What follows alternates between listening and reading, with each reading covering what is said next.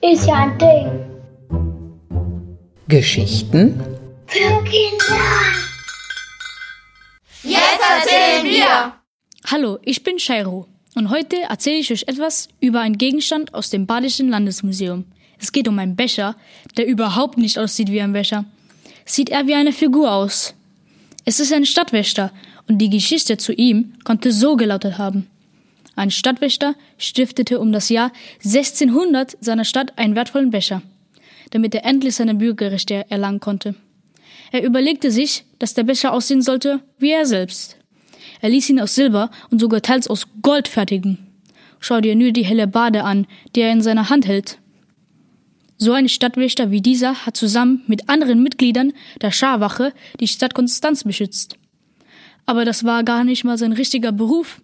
Eigentlich war er Handwerker. Vielleicht hieß er ja sogar Konstantin, denn er liebte seine Stadt. Später schenkte die Stadt den Becher zurück an den Stadtwächter. Sie tat das, weil sie dachte, dass er es verdient hatte. Schließlich hatte er immer gut auf seine Stadt aufgepasst und viel Unheil verhindert.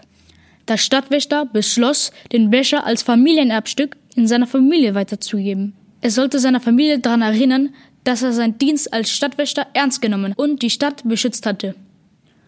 Doch es sollte nicht immer aus diesem Becher getrunken werden, sondern nur zu besonderen Anlässen. Um überhaupt aus dem Becher trinken zu können, musste man den kleinen Hut abziehen und etwas einfüllen. Ich konnte mir vorstellen, dass seine Familie ihn immer in einem speziellen Regal stehen hatte, damit der Becher immer gut gesichert war. Tja, so ganz genau weiß man die Geschichte zu diesem Becher nicht, aber ich finde ihn sehr interessant. Oder hast du schon mal etwa von so einem Becher gehört? Ich finde es gut, dass man nicht mehr daraus trinken darf, denn sonst konnte er kaputt gehen. Ich finde es daher gut, dass er jetzt im Museum steht. Und außerdem, sonst hätte ich ihn doch gar nicht entdeckt. Geh doch auch mal schauen. Ich habe gelernt, dass Kinder gar keinen Eintritt zahlen müssen und war jetzt schon öfter hier. Das war mein Podcast zum Stadtwächter. Ich hoffe, es hat euch gefallen.